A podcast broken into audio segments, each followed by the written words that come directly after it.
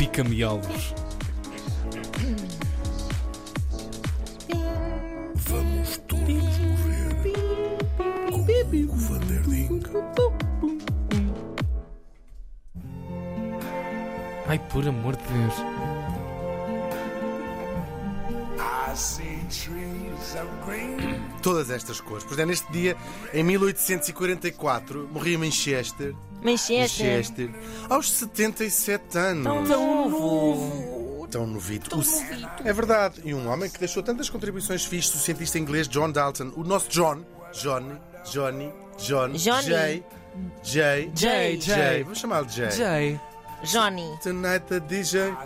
Nasceu em 1766 em Eaglesfield. Isto fica no Cumberland. Tudo isto na Inglaterra. Nasceu numa família Quaker. Sabem o que é Quaker? Sei, é, é o que se usa para, É das bolachas, não dos cereais. partes. Exatamente. Há pessoas que não usam Quakers. Não. Eles usam. Agora está muito na moda aqueles vestidos em que parece que as raparigas não usam quakers. Na festa do verão da TVI, a Cristina Ferreira levou um vestido Ah. assim, parecia mesmo que não levava quakers. Eu gosto muito dos cereais dos sim. Ah, Mas isso é há. mesmo. A origem é, daí? mesmo. Sim. Ok. O- isto são, no fundo, é um- é- são protestantes. Portanto, são, são cristãos pro- protestantes ah, que até têm uma teoria, teorias muito bonitas em termos teológicos. Eles acreditam que a luz existe dentro de cada uma das pessoas e, portanto, tu consegues chegar a Deus ah, em cada um de nós. Ok. Ah, Uau. É verdade. E eles fazem parte de um de vários grupos protestantes que são dissidentes da Igreja de Inglaterra. A Igreja de Inglaterra é aquela igreja que foi fundada pelo rei Henrique VIII, como sabemos, para se divorciar aqui entre aspas. Ah, eu- eu vivi em Londres no início dos anos, muito pouco tempo, mas no início dos anos 2000, e um dia vi, os ingleses, como sabemos, têm muita graça, e vi um anúncio a um castelo que se podia visitar. E Era um anúncio, aliás, para as pessoas visitarem o castelo. Então dizia assim: o nosso castelo é tão bonito que o rei Henrique VIII escolheu passar aqui a sua lua de mel. Ponto. Depois dizia and again, and again, and again. Ah, and again. pois é. Que ele casou de facto bastantes vezes, matando algumas das suas mulheres. Bom, estes Quakers, curiosamente, depois vão para a América, quando são perseguidos em Inglaterra, e são responsáveis por muito deste que nós o imaginário, a, tem- a temperança, são eles que levam para lá acabar com o álcool, acabar com uma data dessas hum, porcarias, a droga, a prostituição infantil. Tudo. Mas muita, muita daquela base que nós chamamos puritana ah, americana vem destes imigrantes, que, ou refugiados quase, que foram para lá. Por isso, o miúdo queria ser cientista desde criança, só que os, desde jovem, só que os pais desincentivavam muito porque os Quakers, na altura, por serem dissidentes, ah, não tinham acesso à universidade em, em Inglaterra. Ah, mas ele lá acabou por estudar numa escola que, entanto, foi formada ah, especial para Quakers.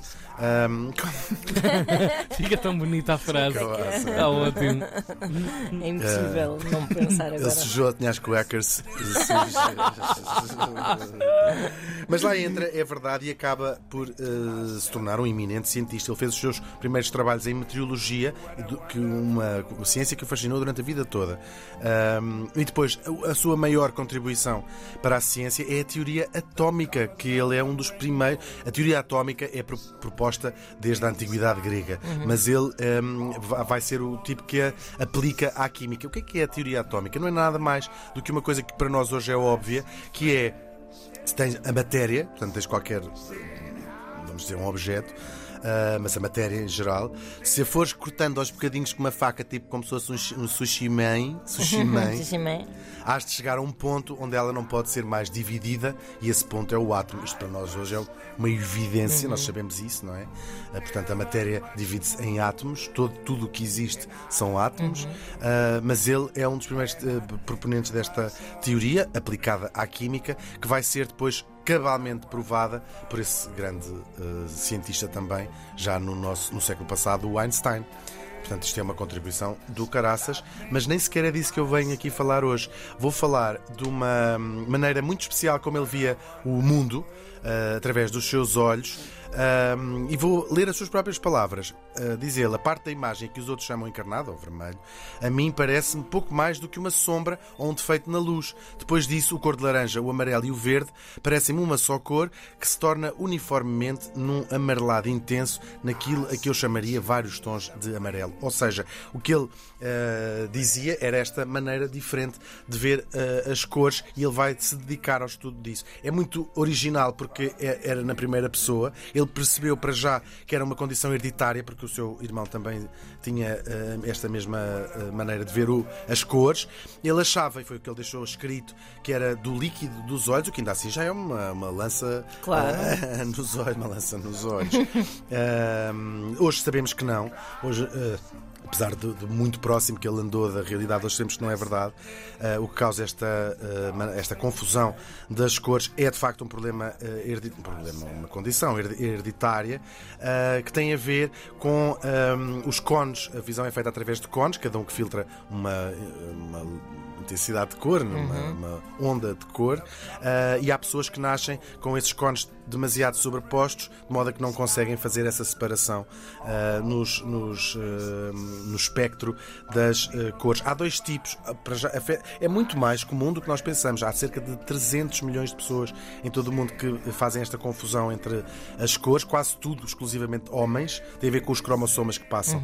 Ah, 98% são homens, as mulheres não, não têm muito esta, esta tão especial maneira de ver o mundo e por isso escolhi essa música até com alguma ironia. Pois é.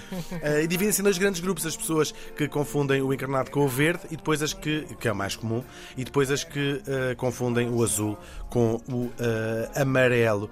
Um, um de cada 12 homens, mais uma vez, uh, dizendo isto uh, aqui. Pode ser uma chatice, é verdade, porque esta confusão, por exemplo, para ver se a fruta está boa ou não, porque como se o- tanto o verde como o encarnado numa maçã fica tudo amarelo, diz assim, isto está bom, isto não está bom.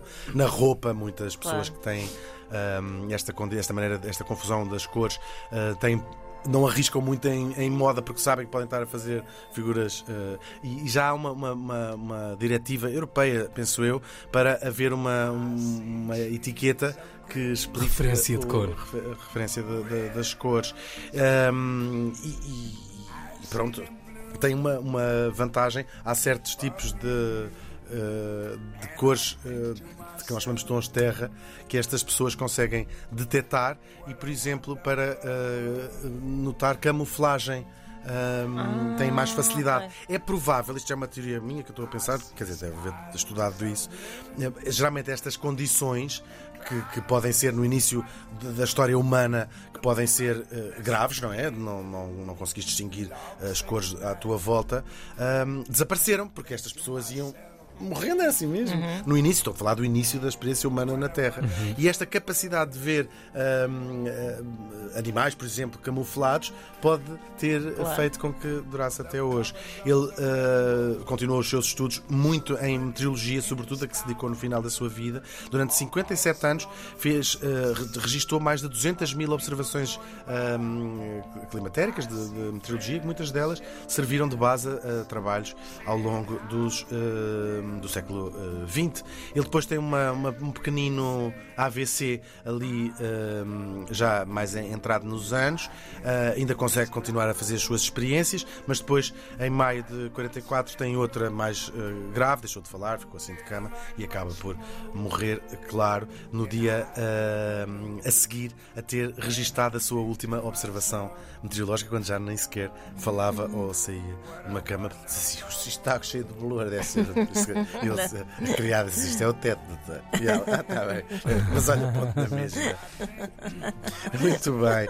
Ah, ele não identificou propriamente esta maneira tão especial de ver o mundo, ou identificou a causa, mas foi de facto o primeiro a estudá-la a sério e, sobretudo, a dar um testemunho na primeira ah, pessoa. E hoje, claro, é lembrado em dezenas de línguas do mundo inteiro, precisamente com o nome que se dá a esta condição, o daltonismo.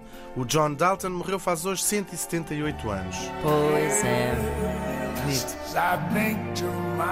I see trees. Sou mesmo maluco. What a wonderful world.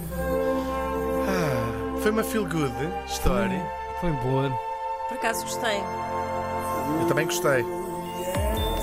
Ainda bem. Foi o fim do mundo em Quackers. sim, sim. Pa- Passámos por tantos temas.